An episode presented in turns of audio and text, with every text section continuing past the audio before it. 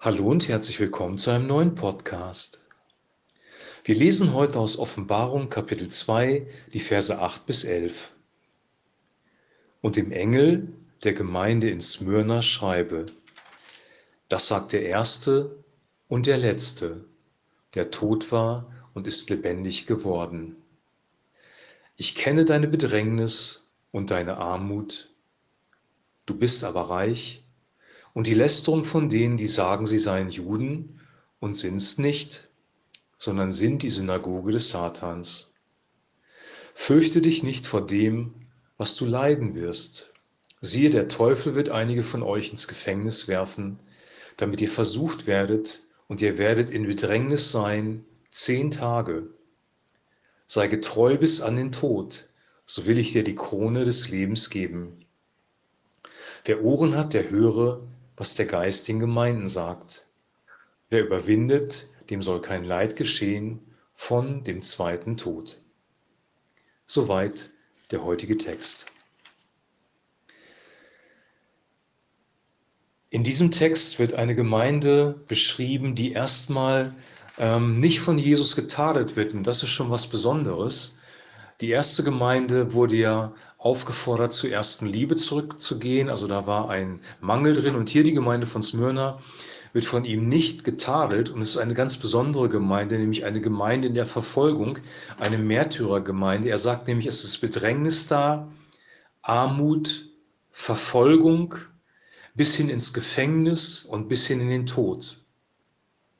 Also Jesus beschreibt diese Gemeinde realistisch und sagt auch nicht, dass sie aus aller Bedrängnis herausgenommen werden, sondern ähm, es gibt eine Zeit für Gemeinde, in der Bedrängnis und Verfolgung stattfinden können. Und das sehen wir in der arabischen Welt und im asiatischen Raum, dass dort Christen wirklich wegen ihres Glaubens verfolgt werden, ja sogar ins Gefängnis geworfen werden und auch für den Glauben sterben müssen.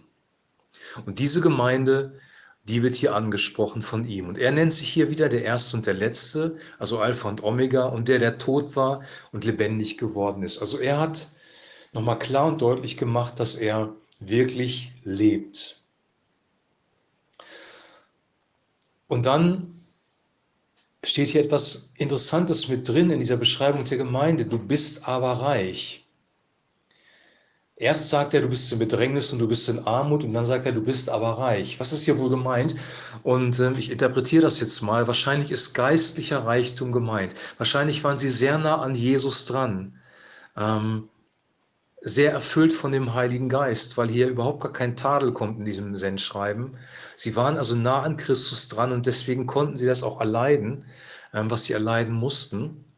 Und dann steht hier sogar, dass sie von Gläubigen verfolgt werden, nämlich von Menschen, die sagen, sie seien Juden, sind es aber nicht, sondern in der Synagoge des Satans. Ob hier jetzt wirklich nur Juden gemeint sind oder ob da auch ähm, christliche Gemeinschaften mit gemeint sind in diesen, in diesen Zeiten, die sich auch gegen diese Menschen gewandt haben, das wissen wir nicht.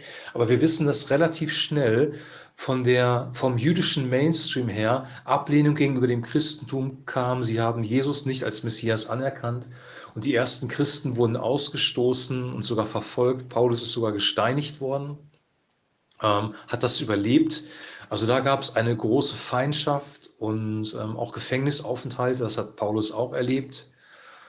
Und ähm, Jesus bezeichnet das als eine Synagoge des Satans. Das hört sich sehr, sehr hart an, aber er hat schon im, äh, im Neuen Testament in den Evangelien zwischendurch immer wieder gesagt, dass ähm, diese jüdischen Führer, die ihn abgelehnt und verfolgt haben, dass sie den Teufel zum Vater haben, weil sie den Plan Gottes nicht erkannt haben und sich gegen den Plan Gottes gewandt haben. Das ist hier der Hintergrund. Das ist nicht antisemitisch gemeint. Es gab auch sehr viele Juden, die ja Christen geworden sind oder die wir heute als messianische Juden ähm, bezeichnen würden. Es geht hier nicht generell gegen das Judentum, es ist nicht antisemitisch gemeint, sondern es geht darum, dass ein Großteil der Mainstream der jüdischen Community hat äh, die Christen abgelehnt und sogar verfolgt. Das wird hier beschrieben.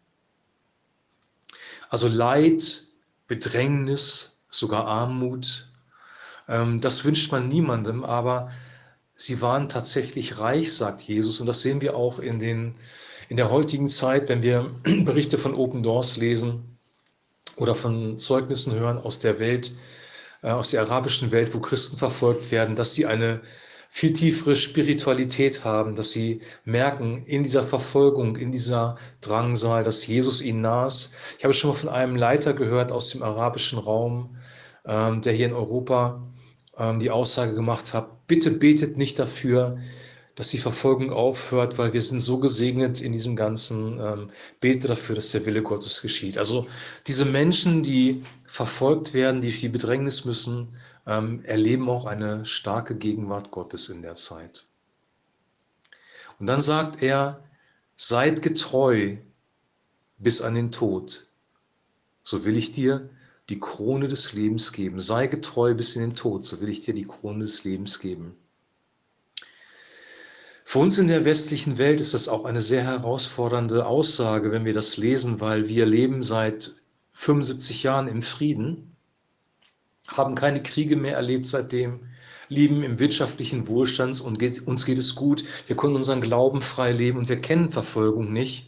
Die Frage ist, sind wir treu bis in den Tod, wenn es wirklich dazu kommen sollte, dass auch hier in Europa Christenverfolgung losbricht? Weil das kann durchaus passieren. Wie gesagt, in der arabischen Welt ist das auch passiert, also kann das hier auch passieren. Sind wir dann treu bis zum Tod?